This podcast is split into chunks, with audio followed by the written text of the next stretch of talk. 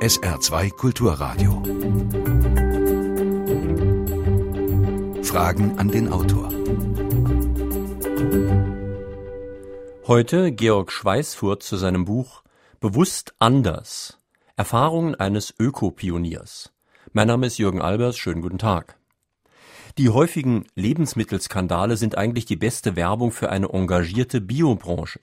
Wobei natürlich der wirkliche Skandal nicht die Skandale sind, sondern der Alltag der Massentierhaltung. Aber konnten durch Bio auf breiter Front wirklich Veränderungen erreicht werden? Geht nicht auch hier eine Schere auseinander zwischen Qualität und Schund? Ist Bio bis zur Unkenntlichkeit verwässert worden? Herr Schweißfurt, vor 14 Jahren, 1999, stellten wir in dieser Senderei Ihren Vater vor, Karl Ludwig Schweißfurt. Sein Buch hieß Wenn es um die Wurst geht, Gedanken über die Würde von Mensch und Tier. Sie knüpfen ja an diesem Ansatz durchaus an, haben aber auch vieles deutlich weiterentwickelt. Ja, guten Morgen. Danke für die Einladung und danke für die erste Frage. Es ist schon so, dass wir, mein, mein Ursprung liegt da, wo mein Vater angefangen hat, auch schon zu härter Zeiten. Wie Sie wissen, mein Vater war äh, in dritter Generation Metzger, äh, ich bin's in vierter und äh, wir haben eine der größten, also die größte fleischverarbeitende Industrie in Europa äh, betrieben, bis dann der Umbruch kam, über den wir später sicherlich auch noch reden werden. Das ist für mich eine Erfahrung in jeder Hinsicht. Insbesondere aber für mich sind zwei große Themen immer wichtig gewesen. Das eine war handwerkliche Qualität, das hat uns unser Vater gepredigt von morgens bis abends und andererseits dann, was später kam, das Tierwohl. Das mhm. Tierwohl, das nicht eingehalten werden konnte in diesen industriellen Komplexen, war dann auch der Grund, warum mein Vater sich entschloss, dieses große Unternehmen zu verkaufen. Mhm. Ein Punkt, wo Sie nicht so ganz einer Meinung wohl waren, ist dann der Vertrieb. Das heißt, Ihr Vater wollte klein und fein das Ganze machen, auch relativ teuer natürlich, was durchaus angemessen ist. Und Sie wollten eben Bioprodukte auch einer breiteren Masse zur Verfügung stellen. Für mich, ich muss sagen, für uns, die wir dann Basic gründeten, die Bio-Supermarktkette, war immer wichtig, war der Anlass zu sagen, wir wollen mehr Hektar ökologisch bewirtschaften. Und wenn du mehr Hektar ökologisch in diesem Land bewirtschaften willst, dann musst du auch für den Absatz sorgen. Und der stockte in den, in den Jahren vor 14, 15 Jahren, als wir gründeten. Ja, es blieb einfach immer bei 3, irgendwas Prozent und das war für uns nicht genügend. Und wir haben festgestellt, dass eigentlich das Nadelöhr die Vermarktung ist. Und so haben wir gesagt, wir müssen mehr Leute zu Bio bringen, dadurch müssen die Preise sich ein bisschen nach unten bewegen, wir müssen auch mal Kompromisse machen, auch was die Verpackung betrifft etc., um dadurch einfach mehr Hektar umzustellen auf ökologischen Landbau. Mhm. Nun sind Sie ja, Sie haben es eben schon gesagt, auch gelernter Metzger. Sie sind aber auch diplomierter Volkswirt. Und oft erlebt man ja heute eine Art Gegensatz zwischen seriösem Handwerk auf der einen Seite und Wirtschaftlichkeitsdenken auf der anderen Seite. Wie bekommen Sie beides zusammen? Also Qualität plus Erfolg auf dem Markt? Das ist eine Marketingfrage. Mhm. Und es ist natürlich auch eine Frage, rauszufinden, was wollen die Menschen eigentlich?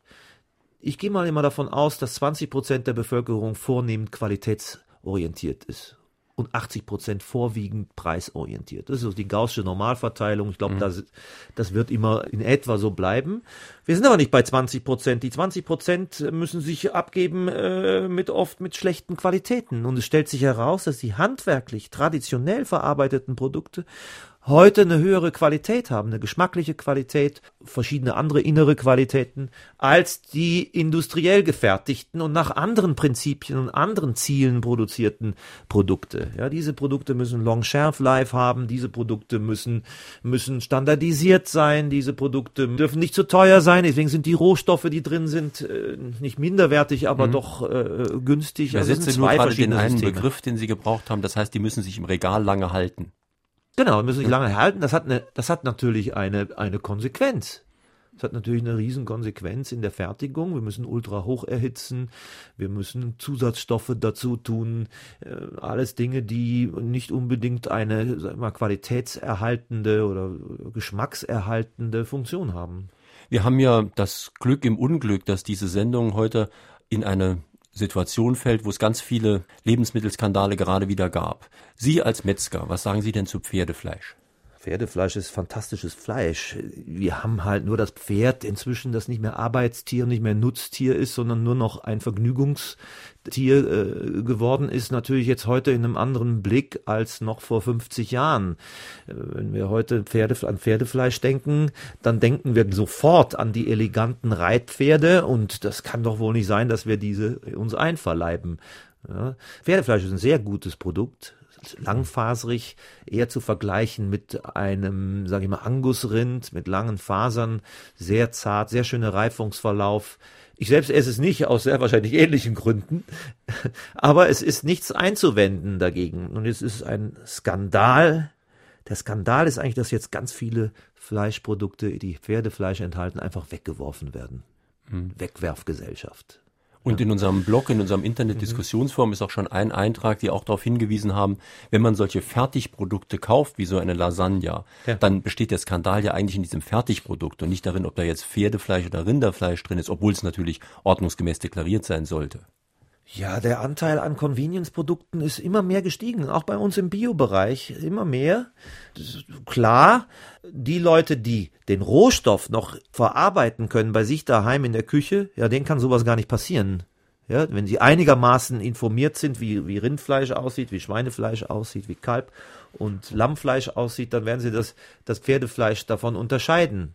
Ja, da kann das nicht passieren. Bei den zusammengesetzten Produkten ist nicht nur was Pferdefleisch betrifft, sondern überhaupt, was kommt eigentlich da rein, ist natürlich eine viel bessere Möglichkeit, Dinge zu verstecken, die man äh, verbotenerweise einfach nicht deklariert. Mhm. Dann der andere Skandal mit den angeblichen Bio-Eiern. Das ist ja natürlich wirklich sehr schlimm, weil die Verbraucher bezahlen da mit guten Absichten mehr Geld und man sieht es dem Eier von außen nicht an, wo es herkommt. Ja, das ist dieser Liga hin, der nennt man den Bioskandal. Äh, bei Nachfragen bei der Staatsanwaltschaft in Oldenburg hat sich allerdings ergeben, dass es viel mehr konventionelle Betriebe gibt, die, die zu diesen 150 jetzt fokussierten Betrieben gehören. Dann kennt man noch keine genauen, also wir wissen noch nicht genau, wie viele Biobetriebe sind es denn, weil der natürlich die Staatsanwaltschaft auch erst einmal diesen Anfangsverdacht erhärten muss und sehen muss, wie viel sind es denn eigentlich wirklich. Hier ist allerdings keine Gefahr für die für die Gesundheit der Menschen. Es ist wohl passiert, ohne genau noch zu wissen, in welchem Ausmaß, dass mehr Tiere gehalten wurden in diesen konventionellen und Biobetrieben, als eigentlich erlaubt sind. Ich habe das mal mir nochmal genau rausgesucht, weil es ist nicht ganz, ganz einfach zu unterscheiden, aber mal für die Hörer, wie eigentlich der Unterschied in den Richtlinien bezüglich der Stallfläche eigentlich zwischen Bio und konventionell ist. Wir haben bei Bio eine Besatzdichte im Stall von maximal sechs Tieren pro Quadratmeter. Im konventionellen Bereich sind das 12,5 Tiere, die maximal pro Quadratmeter im Stall gehalten werden. Also mehr als doppelt so viel. Mehr als doppelt so viel. Dazu kommt aber, dass im Biobereich ein Wintergarten und eine Grünauslauf, der natürlich dann nur im, im, im Sommer benutzt wird von den, von den äh, Hühnern, die wollen da gar nicht im Winter hin, ja, vorgeschrieben ist. Also ein Wintergarten ist vorgeschrieben, so dass wir nur allein mit dem Wintergarten schon eine dreifache Fläche für die, für die Tiere haben. Ja, im konventionellen Bereich ist kein Wintergarten und auch kein Grünauslauf vorgeschrieben, sondern da reicht ja, wir wissen das ja, mhm. Käfighaltung, Bodenhaltung, heißt auch Stallhaltung. Ne? Dann muss man mal sich das mal anschauen, wie weit da die Richtlinien auseinandergehen. Und eine Übertretung der Richtlinien im Biobereich ist natürlich eine sagen wir mal, mindestens eine Ordnungswidrigkeit, vielleicht sogar eine Straftat. Das muss ich jetzt noch herausstellen. Ja, die Presse hat sich natürlich erstmal auf Bio gestürzt, wie so oft, weil Bio hat so den Nimbus von wir sind äh, die Heiligen, ja, so. Ja, und wenn da was passiert, ist das immer viel schlimmer, als wenn im konventionellen Bereich was, was passiert, hat man so den Eindruck. Aber genaueres werden wir erst so in den nächsten Wochen erfahren diesbezüglich. Mhm. Wir sprechen in Fragen an den Autor auf SR2 Kulturradio und D-Radio Wissen mit Georg Schweißfurt zu seinem Buch Bewusst anders. Sie können sich wie immer mit Fragen an den Autor in der Sendung beteiligen, indem Sie hier anrufen. Das ist die Vorwahl von Saarbrücken, also 0681, dann 65 100. Saarbrücken 65 100. Hören wir mal den ersten Anruf. Die Ökologiebewegung erwartet zu Recht, dass sie toleriert und akzeptiert wird. Umgekehrt lassen die das sehr missen. Ich denke da zum Beispiel an den Verzehr von Fleisch beziehungsweise bestimmter Lebensformen, die sie total ablehnen, aber umgekehrt erwarten, dass sie eben toleriert werden. Ich möchte mal wissen, wie der Autor das sieht. Wenn ich die Frage jetzt richtig verstanden habe, geht es hier also um die Frage des Fleischkonsums. Bio kommt aus der vegetarischen Richtung, das stimmt. Ja, Bio haben wir, äh, Bio haben, hat äh, angefangen mit dem vegetabilen Bereich. Da waren viele dabei, die gesagt haben, wir wollen kein Fleisch essen. Aus den gleichen Gründen, wie heute Leute sagen, wir essen kein Fleisch. Aber gerade auch wir, auch meine Familie und auch durch meine Aktivitäten in, in Basic, wir haben gesagt, wir müssen uns auch den Tierbereich, den tierischen Produktionsbereich anschauen.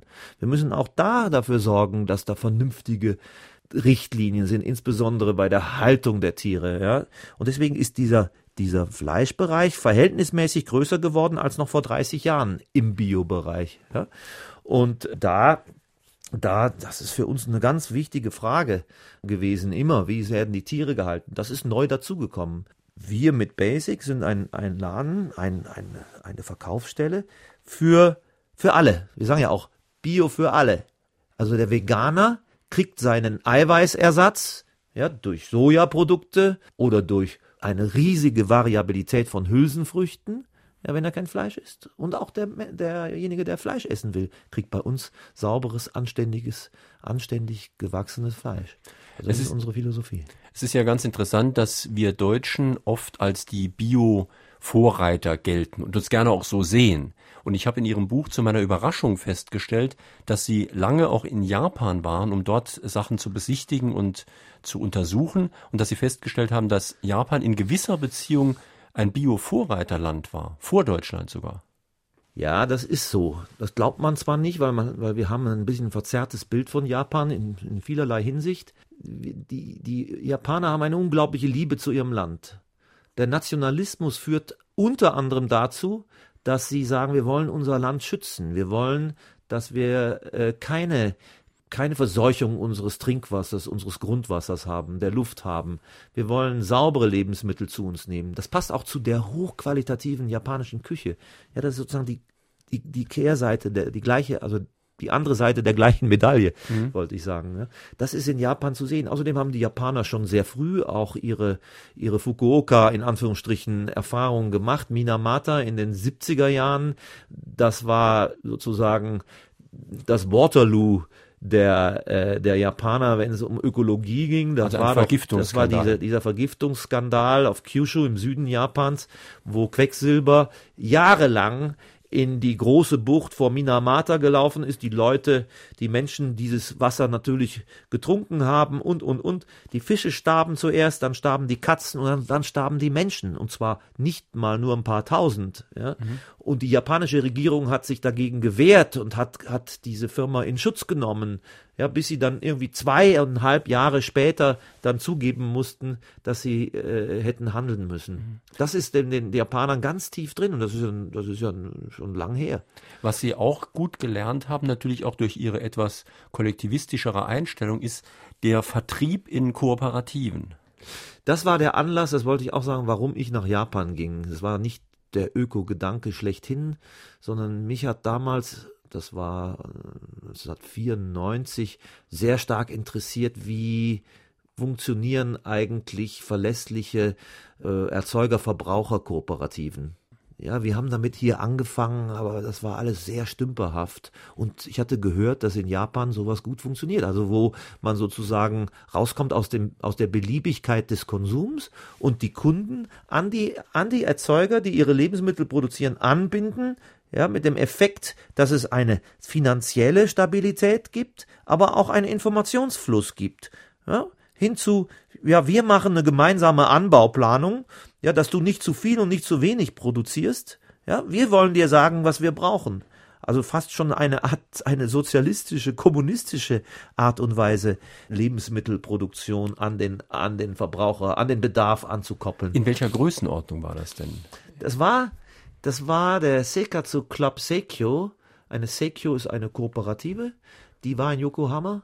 Das war die größte in Japan, ist auch glaube ich heute noch die größte in Japan mit 180.000 angeschlossenen Haushalten. Und die hatten gerade den alternativen Nobelpreis von Jakob von Uexküll gewonnen. So bin ich auf die aufmerksam geworden. Und, und dann habe ich bei denen angerufen und habe gefragt, ob ich denn nicht mal mir das anschauen könnte. Und die, die, die waren sowas von zuvorkommend und, und nett, dass ich dann drei Monate dort verbracht habe, wirklich in jeden Bereich reinschauen durfte, mhm. eine Übersetzerin dabei hatte. Also es war wirklich sehr, sehr großzügig. Und also, da habe ich auch die Professionalität der Japaner kennenlernen dürfen. Also man lernt auch voneinander. Sie haben ja erzählt, dass Sie umgekehrt auch äh, Japaner, ich glaube sogar aus Kumamoto, zu Ihnen nach Deutschland gekommen sind, alles abfotografiert haben, um es dann zu kopieren. Ja. Ich habe damals in Japan viel Vorträge gehalten und alle, die im allerferntesten Interesse hatten an Ökologie, sammelten sich. Ich habe mich gewundert, wie viele Menschen da zu diesen Vorträgen kommen und ich habe erzählt, was wir in Deutschland machen. Die Japaner interessiert natürlich sehr stark, was passiert außerhalb unseres Landes. Sie waren sehr lange isoliert. Deswegen ist für sie auch gerade Deutschland wahnsinnig interessant. Und, und so ergab sich, dass dann im Nachhinein, ab 1994, 95, ich Tausende von Japanern bei uns in Hermannsdorf hatte, da gab es Basic noch gar nicht, und habe diese äh, Japaner nicht nur durch Hermannsdorf geführt und ihnen gezeigt, wie wir ökologischen Landbau und Vermarktung machen, sondern wir waren in ganz vielen Projekten in, in Deutschland und in Europa. Und die haben das dann fotografiert und wirklich eins ja. zu eins kopiert zum Teil. Ja, diesen, teilweise war es schon ein bisschen frech. Ein äh, Unternehmer aus Kumamoto, der äh, unbedingt sowas ähnliches wie Hermannsdorf machen wollte, also mit Metzgerei, Käserei, Bäckerei, Brauerei, hat wirklich sowohl die Maschinen abfotografiert und, und die kleinen Schildchen auf den Maschinen abfotografiert, als auch im Hofmarkt die ganzen Etiketten, die ganzen Schildchen, wo die Produkte drauf waren, mhm. äh, abfotografiert. Und später habe ich dann gesehen, als ich dann da war, dass er die deutschen Begriffe eins zu eins übernommen hatte. Ja? Schönes Werbeargument. Fleischwurst, ja, mhm. Schinkenservelatwurst. Stand in Japan in den Theken drauf. Allerdings mhm. unten drunter nochmal mhm. mit Hiragana, damit man es auch aussprechen kann. Hören wir noch eine telefonische Frage an den Autor. Ich stelle die Frage an den Autor, ob man äh, nicht mal wieder von einem Extrem ins andere fällt, wie das bei den Deutschen oft der Fall ist. Es ist wichtig, über diese Dinge zu reden, aber genauso wichtig wäre es auch, zu wissen, dass Menschheit schon oft gehungert hat und dass im Augenblick äh, wieder die Gefahr besteht, dass das Klima kippt, von wem auch immer verursacht. Und es hat in den vergangenen Jahren große Dürren überall auf der Erde gegeben und es könnte auch mal wieder schlimme Katastrophen, Hungerkatastrophen kommen, wie wir sie auch erlebt haben 1945 davor und danach. Ich meine, man sollte auch kleine und mittlere Bauern unterstützen und sollte dafür sorgen, dass wir auch nach einem Klimawechsel noch genug zu essen haben und uns nicht gegenseitig aufessen und nicht wieder Völkerwanderungen und Kriege entstehen. Und ich möchte den Autor fragen, ob äh, er darüber etwas sagen könnte. Ja, was kann Bio für die Welternährung sozusagen tun? Also es geht ja immer hin und her. Die, äh, die Leute sagen zu Recht, wir müssen die Menschheit ernähren. Ja, dieser Planet muss die Menschheit ernähren. Und im Moment tut er das nicht. Wir haben eine Milliarde Menschen, die hungern oder an Unterernährung leiden. Aber wir haben auch eine, eine Milliarde Menschen, die an Übergewicht leiden. Ganz interessante, ganz interessanter Zahlenvergleich. Wir haben eine große Ungleichverteilung der, der Einkommen. Wir haben eine große Ungleichverteilung der Ressourcen. Äh, Landgrabbing ist ein Thema also Landraub oder Landschnappen sozusagen. So die Reichen kaufen sich Land überall und äh, machen es damit sozusagen vom allgemeinen Gut zu einem Privatgut, um Geld zu verdienen. Das ist das passiert. Wir haben Dürren, die selbst gemacht sind, die sind von uns Menschen, sind die sind die äh, gemacht. Ich meine, sie sie sprechen ein Riesenthema an. Ich sage allerdings, halte dagegen, und das steht auch im Weltagrarbericht der UN in 2011, der Ökolandbau könnte uns helfen, die Land, die erstens sozusagen diese Flächen, diese Grenzflächen wieder, wieder bewirtschaftbar zu machen, also urbar zu machen, ja, weil der Ökolandbau in der Lage ist, durch seine Systeme wieder Humus aufzubauen, was der konventionelle Landbau nicht tut. Erstens, ja, und zweitens ist der Ökolandbau durch niedrigeren Energieverbrauch auch in der Lage, in einer besser, in einem besseren Energiebilanz die Menschen zu versorgen mit, mit gesunden Lebensmitteln. Das steht im Weltagrarbericht 2011, den die UN in Auftrag gegeben hat. Hochinteressant zu lesen. Übrigens auch zum Thema Kühe. Die Kühe sind ja in, in Misskredit geraten, weil man gesagt hat, die pupsen alle und, äh, und machen das Klima kaputt. Über Methan. Über das Methan. Ja. Ne? Und das hat auch mehr was zu tun mit der intensiven Fütterung. Eine Kuh, die nur Grüngras isst, hat das Problem gar nicht. Ja, das sind diese Intensivmastanlagen, speziell in Südamerika, wo viel Mais, wo viel Soja gefüttert wird. Da haben wir das Problem mit dem Methan. Noch ein Anruf bitte. Als der Pferdefleischskandal öffentlich wurde, war ich auch sehr überrascht zu hören, dass Pferdefleisch so viel günstiger offensichtlich ist als industriell produziertes Rindfleisch. Kann der Autor mir da genau die Zusammenhänge mal erläutern? Pferdefleisch ist halt, das ist halt eine marktwirtschaftliche Frage. Pferdefleisch ist wesentlich mehr da, als nachgefragt wird. Deswegen ist es billig. Aber nicht, weil es so viel da ist, sondern weil es so wenig nachgefragt Es wird. ist nicht viel da, aber das, was da ist, ist billig, weil das, was da ist, nicht nachgefragt wird. Es wird immer mehr, weniger Pferdefleisch in, in Deutschland verzehrt. Die Pferdemetzger haben in den letzten 20 Jahren sich reduziert auf ein Minimum. Dadurch wird viel Pferdefleisch auch exportiert, äh, weil die Pferde werden ja auch durchaus geschlachtet. Das kriegt nur keiner mit. Und das Fleisch wird exportiert. Leider eben auch lebend nach Afrika, wo das kein großes Problem ist. Das ist eine reine Marktfrage, Angebot und Nachfrage. Je größer die, wenn das, wenn die Nachfrage unter die, unter das Angebot sinkt, sinken die Preise. Gleich noch ein Anruf. Ist Selbstversorgung nicht die einzig logische Antwort auf die vielen immer wiederkehrenden Lebensmittelskandale? Das ist ein Riesentrend gerade. Sie sprechen ein schönes Thema an, gute Frage. Das ist ein Riesentrend, wieder Sachen selber zu machen. Ja, und sich nicht zu verlassen, dass andere Leute für einen produzieren, sondern selber wieder Fertigkeiten erlernt, um selber zu, zu machen. Und ein großes Thema ist ja Urban Gardening. Das ist dieser englische Begriff für etwas, was aber hier ganz stark in Deutschland stattfindet, in den Städten, wieder Gärten, wo Leute sich selbst versorgen. Und das ist nicht nur gemacht worden, um äh, Ökogemüse zu haben in der Stadt, sondern es hat auch ganz viele andere Auswirkungen, diese Selbstversorgung, Urban Gardening. Ja, die Menschen kommen wieder zusammen, kommen aus ihrer Isolation raus. Die, die Türken zeigen den Deutschen, wie man, wie man Gemüse anbaut, weil die können das viel besser. Ja, Jung und Alt arbeiten zusammen. Die Alten, die noch was wissen, bringen es den Jungen bei. Also Urban Gardening hat ein, ein riesiges, eine riesige Welle geschlagen und, und auch politisch. Selbstversorgung, ja, Viele Leute haben zu Hause wieder angefangen, selbst sich einen Gemüsegarten anzulegen, ja, weil sie es als eine Qualität erachten und weil sie natürlich dann genau wissen, wo es herkommt. Sie wissen, was sie, was sie drauf getan haben. Aber ist das den, nicht nur eine Sache für eine Salat. kleine Minderheit? Das ist so ein Grundproblem für ja. mich. Das Bio funktioniert im Kleinen oft sehr gut über eigenen Anbau, über ja. engagierte kleine Bauern engagierte Kundengruppen und so weiter. Aber kann das wirklich auch für die Mehrheit funktionieren? Also in solchen Mengen passieren, dass dann eben auch die große Mehrheit der Leute sich davon ernähren könnte? Nein, das sicher nicht, weil mit zunehmender Urbanisierung, das haben wir ja nach, nach wie vor, äh, wird das schwer. Das Umland muss über die entsprechenden Kanäle für die Nahrungsversorgung der, der Ballungszentren sorgen. Ja? Und da sage ich immer, je näher, desto besser. Ja, also bestimmte Funktionen müssen, müssen direkt um die Städte herum passieren, wie alles, was frisch ist. Und bestimmte Sachen können auch von weiter transportiert werden. Aber ich sag mal, Lebensmittel, teilweise auch global, je nachdem, wie die, wie die Versorgung mit zum Beispiel Genussmitteln wie Kaffee und Tee, der wächst einfach bei uns nicht. Deswegen transportieren wir den um die Welt. Nicht jede Globalisierung ist schlecht.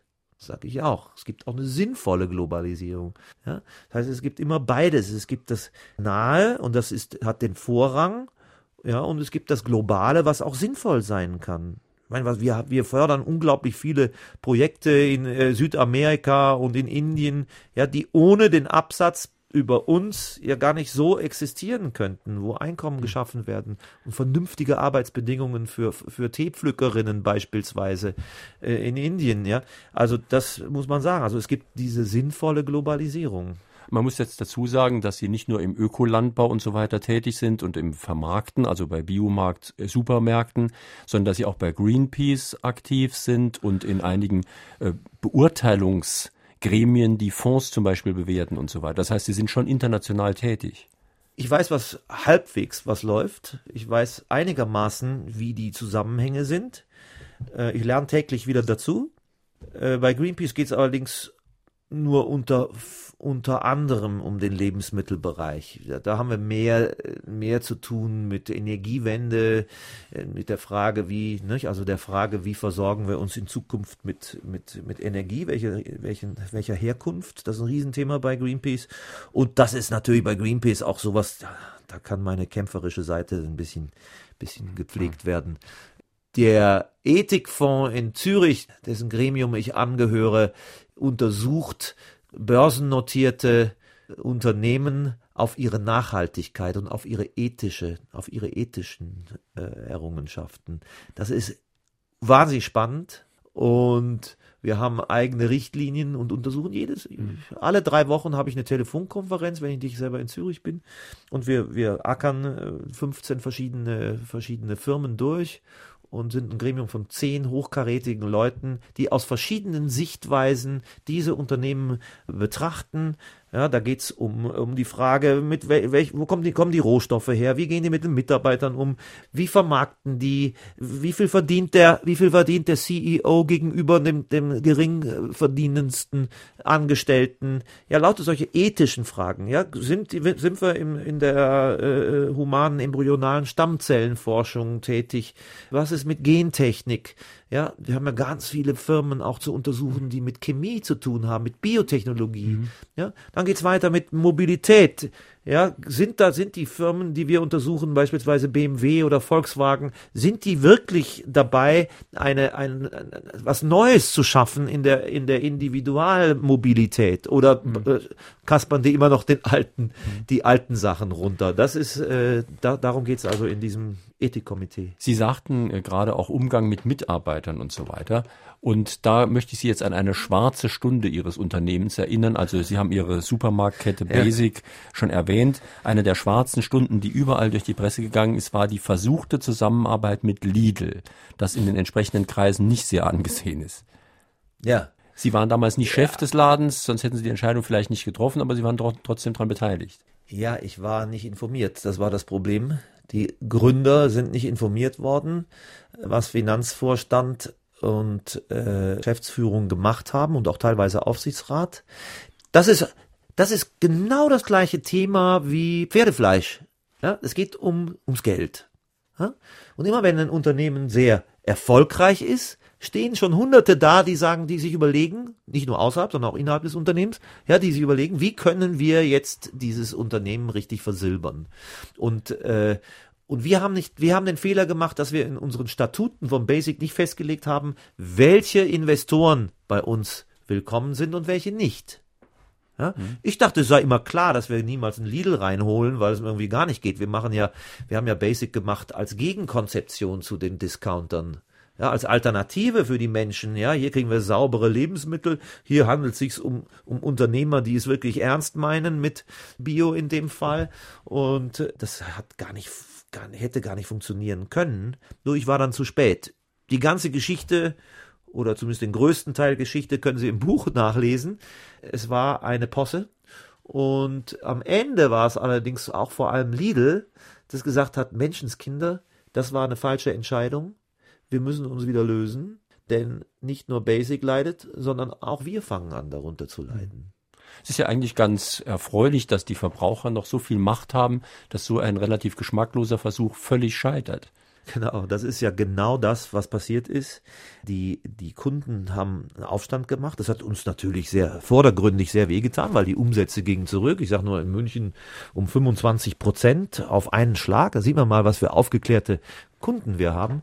Und das konnte keiner übersehen und auch nicht abtun als, naja, da sind ein paar Kunden abgesprungen. Es war massiv. Ja. Und äh, am Ende waren es dann auch die und die vielen Protestaktionen, die insbesondere übers Internet, über Internetforen passierten, die Dinge, die dann äh, Lidl und den Aufsichtsrat bei Basic dazu bewogen hat, die Aktien, die Lidl bereits hatte, weiterzureichen an einen vernünftigen Investor. Fragen an den Autor Georg Schweißfurt zu seinem Buch Bewusst anders. Herr Schweißfurt, Sie appellieren an den guten Willen, an das Verständnis der Verbraucher und der Hersteller. Schon Karl Marx wusste, nicht der Kapitalist ist böse, sondern das System, in dem der, es dem Guten schlecht geht und dem Schlechten gut. Was also lässt System ändern. Was halten Sie etwa davon, wenn zur Förderung der regionalen Wirtschaft eine Kilometersteuer für Lebenstransport von Tieren eingeführt wird? Ebenso naturbelassene Lebensmittel, wie sie vom Bauernmarkt kommen, bleiben steuerfrei. Sobald etwas daran verarbeitet wird, Steuer drauf. Und wenn es nur Salz in die Butter ist, man könnte sich dann darüber unterhalten, welche Verarbeitung steuerbegünstigt bleibt. Danke für die Frage, sehr gute Frage. Äh, ich habe ja mal äh, Umweltpolitik auch studiert im Rahmen meiner volkswirtschaftlichen äh, Studien und da ging es auch sehr stark um die Frage, wie können wir durch Steuer, durch Steuern in die richtige Richtung steuern. Deswegen heißen die Steuern. Das ist richtig. Es gibt immer zwei. Sie haben es angesprochen am Anfang Ihrer Frage. Das eine ist sozusagen die Überzeugungsarbeit. Das ist so die Seite, wo wir die Verbraucher überzeugen, informieren erst und dann überzeugen, anders zu, zu arbeiten. Aber die politische Seite muss auch mithelfen. Wir kreisen das Problem von zwei Seiten ein. Das eine ist dieses Vertrauen schaffen, informieren. Und das andere ist durch politische, sprich durch steuerliche Maßnahmen die Welt zu beeinflussen ja, die Warenströme zu beeinflussen. Und das kann man auf ganz viele, ganz vielen Möglichkeiten machen. Die Besteuerung von Lebendtransport äh, finde ich eine super Idee. Ja, es muss richtig teuer sein, Tiere von Dänemark, Schweine von Dänemark nach Italien zu transportieren, was übrigens ständig passiert. Kürzlich ist ein, ein LKW mit 700 Jungschweinen vor den Toren Münchens umgekippt. Bei diesen Minustemperaturen transportieren die die von Dänemark nach Italien. Wahnsinn, kriegen wir gar nicht mit. Wir dachten eigentlich immer, das sei reglementiert. Ist es aber gar nicht. Und die haben alle, alle Tiere getötet. Also da kann man sicherlich durch eine richtige Verteuerung dieser, dieser Sachen und auch viele andere Dinge gibt's, wo man wo man die schlechte Produktion, das ist nun mal auch allgemeine äh, Denke, dass das schlecht ist für uns, für die Tiere und für uns später, äh, dass man das sozusagen über steuerliche Maßnahmen regelt. Bin sehr dafür. Sonja Colling-Boost aus St. Ingbert stellt eine Frage, die ich mir auch schon gestellt habe. Wie lässt sich die Flut von Bioprodukten bei unseren Lebensmittelanbietern erklären? Ist sie eine laue Definition der Kriterien für Bioerzeugnisse geschuldet oder erfolgreichem Etikettenschwindel oder einer sehr stark fortgeschrittenen Umstellung der landwirtschaftlichen Erzeugungsweisen zu verdanken? Also erstmal, überall wo Bio draufsteht, muss auch Bio drin sein. Wir haben mit den Biorichtlinien eines der besten Kontroll- und, und Regulierungsmethoden, die es überhaupt gibt im Lebensmittelbereich. Ja, das muss man erstmal wirklich vorausschicken. Ja, und es ist Gesetz, wer Bio draufschreibt oder wer natürlich draufschreibt oder irgendwas draufschreibt, was in diese mhm. Richtung weist, muss diesen, diesen Regeln entsprechen. Jetzt haben wir einen Riesenboom gehabt, seitdem die Discounter und die Lebensmittel-Einzelhandelsketten auch auf den Biozug aufgestiegen sind, ja, müssen plötzlich Mengen, die den Biorichtlinien genügen, da rangekarrt werden. Plötzlich, ja, teilweise geht ja sprunghaft, ja. Das heißt, die in Industriebetriebe sind angehalten, jetzt auf Bio umzustellen. Ja, der, der Handel stellt ein bisschen auf Bio um und die Industriebetriebe, also der agroindustrielle Komplex, muss sich jetzt sozusagen auch danach richten und die fangen jetzt auch an, Bio äh, herzustellen. Das hat mit bäuerlicher Landwirtschaft nichts zu tun, sondern das sind Großbetriebe. Die müssen sich allerdings an die gleichen Regeln halten wie die Biobauern. Wir sprachen ja vorhin von den mhm. Geflügelrichtlinien, äh, den, Hen den Legehennen-Obergrenzen. Äh, das müssen diese Großen auch. Nur da ist, äh, sag ich mal, die Gefahr, dass man ein bisschen schummelt, ein bisschen größer, denn der einzelne Biobauer, wenn der seine Zulassung als Biobetrieb entzogen bekommt, ist das ein richtiger Schaden. Dann bekrabbelt der sich nie wieder, mal ganz abgesehen davon, dass der innerlich auch kein, niemals wieder, wieder ein konventioneller Bauer werden würde. Das heißt, der wird sich hüten, irgendetwas zu tun, was gegen die Richtlinien ist. Die Richtlinien sind ganz stark an dem Tierwohl ausgerichtet und an dem, was äh, der Boden, die Pflanze und das Tier brauchen. Und das versteht ein guter Bauer. Deswegen würde er das auch machen. Mhm. Man muss natürlich jetzt sagen, es gibt verschiedene Standards verschiedener Qualität. Das EU-Bio-Siegel sozusagen ist sozusagen die unterste Grenze. Darunter darf man nicht, sonst ist es gesetzwidrig. Darüber gibt es natürlich noch die Leute von Demeter, von Bioland und so weiter, die freiwillig deutlich mehr machen, als sie von der EU vorgeschrieben bekommen. Ja, das ist aber nicht das, was die Anbauverbände wie Demeter, Demeter macht mehr als die anderen, das ist jetzt nicht signifikant doppelt so viel. Ich sag mal, die EU-Standards sind schon sehr gut.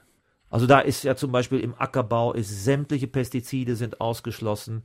Es ist künstlicher, künstlicher Dünger komplett ausgeschlossen das sind schon, sind schon Eingriffe. Es sind die Bestandsobergrenzen, von denen ich gesprochen habe, sind sozusagen da. Es ist in der Verarbeitung sind ganz klare Richtlinien, was wird da verwendet werden und welche, welche Chemikalien dürfen nicht verwendet werden. Also da ist schon, ich glaube, ich halte die EU-Richtlinie, die ja übrigens damals die Anbauverbände und die Experten des Biolandbaus ausgearbeitet haben, schon für sehr stark. Hm. Noch ein Anruf bitte stoße mich an verarbeitete Lebensmittel mit Zusätzen von Zitronensäure und Salzgehalt, das den eigentlichen Geschmack der Rohstoffe so verändert und ich manchmal nur auf Salzgeschmack stoße und auf Zitronengeschmack. Und das, also das stört mich sehr und tut mir auch leid, dass es so geschieht. Ja, Zitronensäure ist ein Mistzeug, das gebe ich zu. Das ist überall drin inzwischen in den Lebensmitteln. Das ist eine Säure, die zur Haltbarkeit und zur Säuerung äh, beitragen soll. Ist billig. Ja, Essig ist teuer, echte Zitrone ist auch teuer. Deswegen hat man diese synthetische Zitronensäure verwendet. Das ist das. Das Salz ist andere ist ein Haltbarmacher, Geschmacksverstärker, natürlicher Geschmacksverstärker übrigens. Wird verwendet dazu. Manche sagen, gebe ich Ihnen recht, sind übersalzen. Leute, die, sag ich mal, da sehr empfindlich sind und den Salzgeschmack eher als unangenehm äh, empfinden als andere, die sind dann mit Fertigprodukten natürlich völlig am falschen Platz, die müssen dann selber kochen. Ne? Also man sollte, um diese ganzen Probleme zu vermeiden, auch dies, dies mit der Zitronensäure, einfach selber kochen. Das ist der Trend des Selbermachens auch, mhm. ja, über den wir vorhin mal eine Hörerin auch mal äh, gesprochen hat. Was hält der Autor von dem Vorschlag, äh, das Fach Kochen oder Lebensmittelkunde in allen Schulformen einzuführen, damit die jungen Leute nicht so abhängig sind von Fertiggerichten, bei denen niemand mehr weiß, was drin steckt. Absolut richtig. Das ist das, was für uns fehlt. Das fängt aber schon ganz gut an. Also es wird schon vielerorts auch gemacht. Das finde ich sehr wichtig.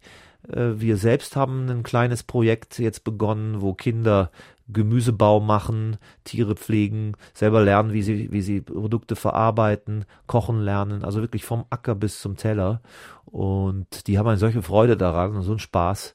Das muss man praktisch verankern und nicht theoretisch machen. Dann, dann ist das wunderbar. Ja.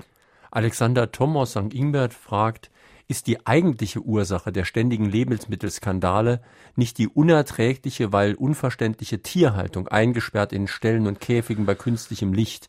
Wie beurteilt der Autor diese Tierquälerei? Haben wir schon die ganze Zeit drüber gesprochen.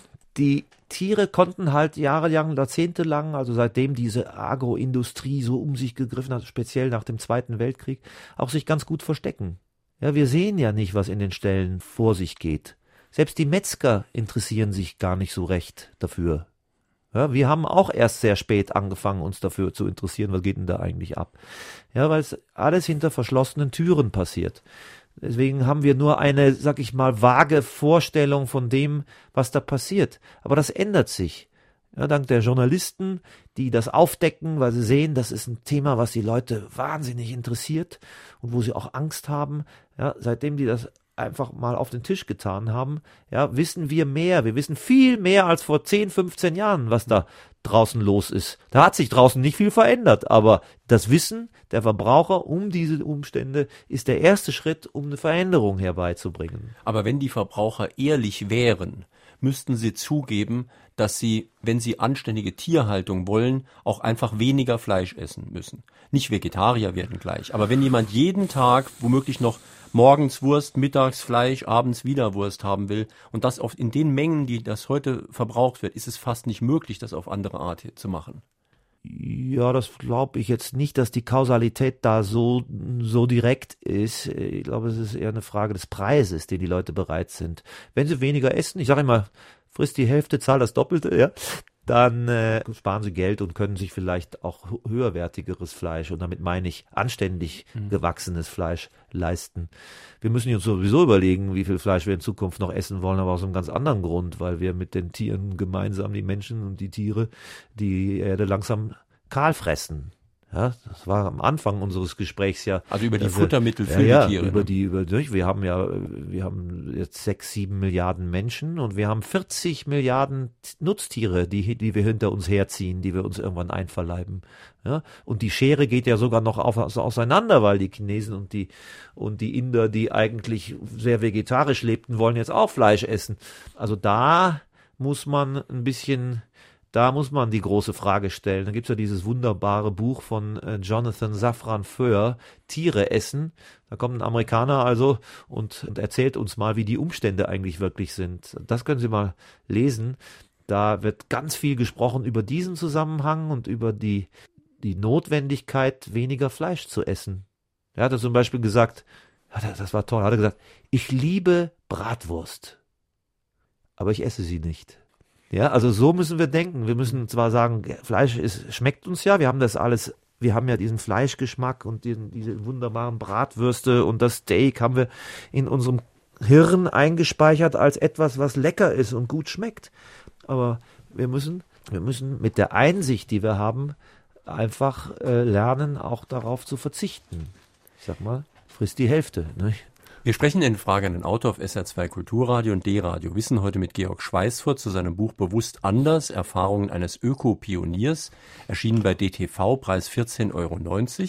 Und drei, die sich mit einer Frage an den Autor an der Sendung beteiligt haben, bekommen das Buch demnächst vom Verlag zugeschickt. Heute sind das Ursula Hollmann aus Saarbrücken, Anneliese Armes aus Wallerfangen und Bernd Stopp aus Chemnitz. Noch ein Anruf bitte. Menschen, die der Gesundheit unter anderem der Freizeitgestaltung einen großen Spielraum geben, werden eher ernährungsbewusst leben, allerdings kostet dies mehr. Wie kann ich die Verbraucher mit weniger Geld dafür gewinnen? Ich habe es schon angedeutet. Drei Sachen. Erstens weniger Fleisch essen, zweitens weniger wegwerfen und drittens weniger Convenience-Produkte kaufen. Dann komme ich ganz schon ganz gut in die Richtung. Selber kochen heißt das, mhm. ne? Das heißt, es ist gar nicht unbedingt, wie immer gesagt wird, eine Frage des Preises, dass man sagt, na gut, den teuren Bioladen kann sich halt nur gehobener Mittelstand überhaupt leisten. Je nachdem, was man genau kauft, man könnte sich ja auch einen äh, einfachen Tomatensalat selbst mal machen mit einfachen Zutaten oder ein paar Möhren und so weiter. Ja, genau, auch was man kauft. Ja, wir haben die hochverarbeiteten, hochveredelten Produkte wie den Parmaschinken, ja, oder den wunderbaren Bergkäse aus der Schweiz, ja, auch Bio, ja aber der kostet. Ja, also wenn ich, ich muss wieder hin, zurückkommen zu einer einfachen Küche, wo ich, die Italiener machen uns das ja wunderbar vor, ja, wo wir mit einfachen Speisen, ein bisschen Olivenöl und Salz, ein, mit einfachen Zutaten, ein bisschen Olivenöl und Salz, einfach eine perfekte Speise, die lecker ist, die nahrhaft ist, zubereiten zu können. Und das ist die Herausforderung. Und ich finde, dass das schon ein bisschen auch in den, in diese Richtung geht. Wenn ich das so höre, was die Köche machen, auch die Fernsehköche, geht das schon so. Auch wieder die, sagen wir, die Wurzeln, ja, Wurzeln im Winter, um Gottes Willen, ja, Karotten äh, und Pastinaken und Kartoffeln und all das alles eigentlich langweilig, ne? Das ist ja eigentlich nicht so interessant wie dieses Feingemüse, das wir jetzt auch im Winter aus allen Herrgottsrichtungen her, herholen, wie den Lauch und, und so weiter. Diese Wurzel, dieses langweilige Wurzelgemüse, ja, das wieder interessant zu machen, indem wir internationale Rezepturen verwenden, indem wir, was ja nicht verwerflich ist, die Geschmäcker der Welt zu uns holen und mit den regionalen Produkten wieder interessante Speisen machen. Das ist die Herausforderung. Jetzt wird zurzeit die Diskussion der transatlantischen äh, Freihandelszone besprochen. Und wie sieht der Studiogast die Entwicklung von den Gengiganten Monsanto auf die europäische Ökokultur? Entspannt, weil ich weiß, dass erstens gibt es ganz viele Öko, äh, gentechnikfreie Regionen inzwischen in, äh, in Europa. Ganze Länder wie die Schweiz, Österreich, Polen sind gentechnikfrei. In Deutschland gibt's ein paar Bauern, die wohl gekauft sind, die da äh, noch äh, Widerstand leisten, aber auch mit sinkender Tendenz. Ich sag mal, äh, in Europa wird Gentechnik gar nicht gebraucht, weil auch klar geworden ist, es bringt gar nichts. Aber ich meine, gerade diese Obama-Initiative einer amerikanisch-europäischen Freihandelszone, die könnte natürlich dazu führen, dass über die Hintertür bestimmte Standards aufgeweicht werden. Da bin ich jetzt nicht so drin, aber, aber das ist doch die, das wird doch alles im Detail nochmal von der Europäischen Kommission reguliert, was darf sein und was darf nicht sein. Freihandel heißt ja für mich erst einmal, wir haben keine Handelsbarrieren durch Steuern, Steuern durch ne, Protektion. Ne, genau. Ne, das ist für mich Freihandel. Ja, und das finde ich in Ordnung. Ja, wenn dadurch nicht solche nicht Dinge passieren, aber die haben wir, was ich weiß, bezüglich bezüglich Saatgut, gentechnisch verändertem Saatgut, überhaupt Lebensmittel doch ganz gut im Griff. Vielleicht noch ein Anruf. Glauben Sie, dass die Vorfälle der jüngeren Vergangenheit, sprich Pferdefleisch und Bio-Eier, zu einer Abnahme des Vertrauens in das Produkt Bio seitens der Verbraucher führen könnte? Das glaube ich nicht. Ich glaube, das Vertrauen bleibt, weil die Leute, die Bio konsumieren, sehr hoch informiert sind und die wissen um diese Dinge. Ich glaube, die, die sowieso schon nie Bio kauften, weil sie immer irgendwelche Feinde hinter Büschen lauern äh, sahen, die fühlen sich sicherlich bestärkt. Nicht? Die, für die wird ja auch so ein Bio-Skandal auch aufgebauscht, damit sie die Zeitungen kaufen. Aber die richtigen Bio, also meine Kunden, die sind da immun, weil sie wissen ganz genau, dass der menschliche Faktor immer dabei ist und sie wissen ganz genau den Unterschied zwischen einem industriellen Bio und einem, und einem wirklich bäuerlichen Bio. Die werden auch wahrscheinlich einfach mal nachfragen, wo bekommt ihr denn eure Eier her zum Beispiel? Das tun sie, klar. Und da können wir natürlich sagen, schau her, das sind unsere drei Betriebe, von denen wir die, die Eier kriegen. Könnt ihr euch informieren im Internet oder wir zeigen euch, wo die sind, wie groß die sind, Teilweise sind die sogar bei uns am Samstag und machen, machen einen Stand und einen Informationsstand und erzählen den Leuten, wie sie produzieren. Also es ist sehr viel mehr Nähe da, als es im industriellen Bereich möglich ist. Und dadurch ist natürlich auch der Kunde in einer stärkeren Position, weil der Händler weiß, wenn der Kunde erstmal das Gefühl hat, ich werde hier betrogen, dann kommt er nie wieder und dann ist der Laden erledigt. Deswegen ist der Absatz an Bio-Eiern in, in einem konventionellen Laden auch viel mehr volatil als in einem Bioladen. Also in, einem, Kon in, einem Konven in einem konventionellen Laden ja, schlägt das schnell mal aus, wenn so ein Bioskandal ist. Dann werden die Bio-Eier nicht mehr gekauft. Ja, bei uns, in unseren Fachläden läuft das durch. Da kann noch so viel, in Anführungsstrichen, Bioskandale, die wir ja schon auch in der Vergangenheit oft hatten, äh, sein. Das, das läuft durch. Wir haben noch Zeit für eine telefonische Frage. Also Sie haben gerade eben davon gesprochen, dass bei Bio sehr strenge Richtlinien existieren. Ist es denn möglich, Bioprodukte durch Lebensmittelanalysen, ist es möglich festzustellen, ob diese wirklich das Prädikat Bio verdienen? Äh, ja, Allerdings ist es, ist es notwendig, aber nicht hinreichend. Ich kann natürlich durch Rückstandsanalyse, kann ich sehen, was, was ist in dem Produkt am Ende drin. Ich kann beim Rohstoff schon gucken, ich kann beim fertigen Produkt gucken. Also beim Rohstoff untersuche ich, ob dem, im Landbau anständig gearbeitet wurde. Im fertigen Produkt schaue ich, ob in der Verarbeitung anständig gearbeitet wurde. Das kann ich machen. Die Lebendigkeit des Lebensmittels, darüber haben wir lange geforscht und auch gestritten, die lässt sich nicht so leicht nachweisen. Also ist, also das hieß ja immer, ist ein Bioprodukt besser als ein konventionelles Produkt. Und dann hieß es, nein, ist nicht besser.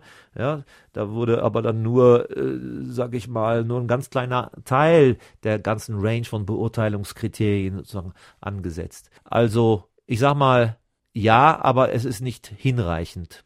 Herr Mehringer aus Bochum fragt per Mail, wie kann man unsere konsumorientierte Gesellschaft wieder mehr zu einem Leben mit unserer Natur motivieren, anstelle der ständigen Ausbeutung der Natur? Ganz schöne Frage zum Schluss. Das ist ein großes Thema im Moment und gerade auch in der neuen Zeit äh, großes Thema, wie viel brauchen wir eigentlich noch? Das gilt ja nicht nur für Lebensmittel, sondern es gilt für, für alles, was wir so an Konsumgütern äh, äh, kaufen. An jeder Ecke versucht ja irgendjemand uns irgendwas anzudrehen und wir haben inzwischen, wir vermüllen inzwischen, ganz, ganz abgesehen von dem Energieverbrauch, den diese Produktion kostet. Das ist inflationär im Textilbereich, auch im Lebensmittelbereich. Wir haben gehört, dass 50 Prozent der Lebensmittel weggeworfen werden. Ein Skandal. Wir müssen bescheidener werden auch. Das ist leichter gesagt als getan. Das sehe ich auch bei mir selber. als, als schwierig, aber es muss sozusagen gelingen, dass es sexy ist, einfach weniger zu haben, weniger zu konsumieren, nicht immer ständig den neuesten, dem neuesten Schrei hinterher zu laufen, sondern sich zu begnügen. Außerdem hat man dann auch viel mehr Zeit für sich selber mhm. und für die Natur, ja, die man ja auch immer mehr genießen möchte, wenn man einfach weniger in diesen ganzen Konsumrausch verfällt. Allerdings dieser Konsumrausch hat ja auch was von einem Suchtverhalten geradezu. Also viele Leute definieren sich über das, was sie kaufen, was sie sich leisten können. Es gab sogar schon Fälle, wo man den Leuten gesagt hat, geh einfach mal shoppen, dann geht's dir schon besser. Das ist so eine Art äh, Psychotherapie praktisch. Ja, genau. Es gibt diese Psychotherapie-Aspekt. Dann gibt's den Geltungskonsum. Ich nenne mal den Geltungskonsum, also der Luxus, den man sich leistet, um mehr zu gelten. Aber es wird immer weniger. Das sind immer weniger Leute. Also spüre ich so, die wirklich das als so wichtig erachten. Inzwischen sind die Porsche-Fahrer, die jetzt so viel Geld bezahlen müssen für ihren Sprit, jetzt auch schon zu sehen auf den Park-and-Ride-Parkplätzen. Ja, früher sind die natürlich mit dem, ihrem Auto in die Stadt reingefahren. Ja, und es sind immer weniger, die das tun. Ja. Haben Sie denn das Gefühl, dass gerade die Oberschicht oder die herrschenden Kreise auch mitmachen und dadurch natürlich ein gutes Vorbild sein könnten? Das versuche ich denen ja immer, immer klar zu machen, dass sie ein Vorbild sein sollten. Die Superreichen kümmern sich da nicht. Das merke ich an vielen Äußerungen. Die haben auch gar nicht verstanden, was Bio so wirklich ist. Die glauben, dass Bio mehr was zu tun hat mit Gentechnik frei, äh, aber haben auch gar nicht verstanden, dieses System. Da in dieser ganz oberen Welt, da wird konsumiert, bis sich die Balken biegen. Aber so in diesem Bereich, der früher mal so dieses gut situierte Mittelstand war, das ist ein Bereich, der sich ganz anders verhält heutzutage. Und das ist ja die Masse. In Frage an den Autor auf SR2 Kulturradio und D-Radio Wissen haben wir heute Morgen gesprochen mit Georg Schweißfurt zu seinem Buch Bewusst anders, Erfahrungen eines Ökopioniers, DTV-Verlag, Preis 14,90 Euro. Die Sendung, die Sie gerade gehört haben, bekommen Sie morgen auch im Internet als Podcast. Sie können sich dann selbst runterladen und wann und wo Sie wollen nochmal zu Hause in Ruhe anhören.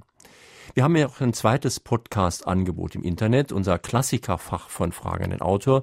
Dort würde ich Ihnen empfehlen, die zwei Sendungen zu hören, die wir mit Schweißfurt Senior gemacht haben, also mit Karl Ludwig Schweißfurt. Das wäre 1999, wenn es um die Wurst geht, und 2010 tierisch gut. Auf jeden Fall nochmal hörenswert als Ergänzung zur heutigen Sendung. Die Diskussion hat schon begonnen in unserem Internet-Diskussionsforum unter www.sr2.de, dann Fragen an den Autor. Und am kommenden Sonntag haben wir zu Gast einen Soziologen, Professor Dr. Hans-Jürgen Krischmanski. Sein Buch heißt 0,1 Prozent, das Imperium der Milliardäre, wobei die Zahl 0,1 Prozent noch viel zu hoch gegriffen ist. Die Konzentration ökonomischer Macht hat inzwischen unser Vorstellungsvermögen eindeutig überstiegen. Wir werden fragen, ruiniert diese wirtschaftliche Konzentration auch die Marktwirtschaft? Wird die Instabilität weiter zunehmen? Das also am kommenden Sonntag 0,1 Prozent, das Imperium der Milliardäre. Einen schönen Tag, schönes Weiterhören wünscht Ihnen noch Jürgen Albers.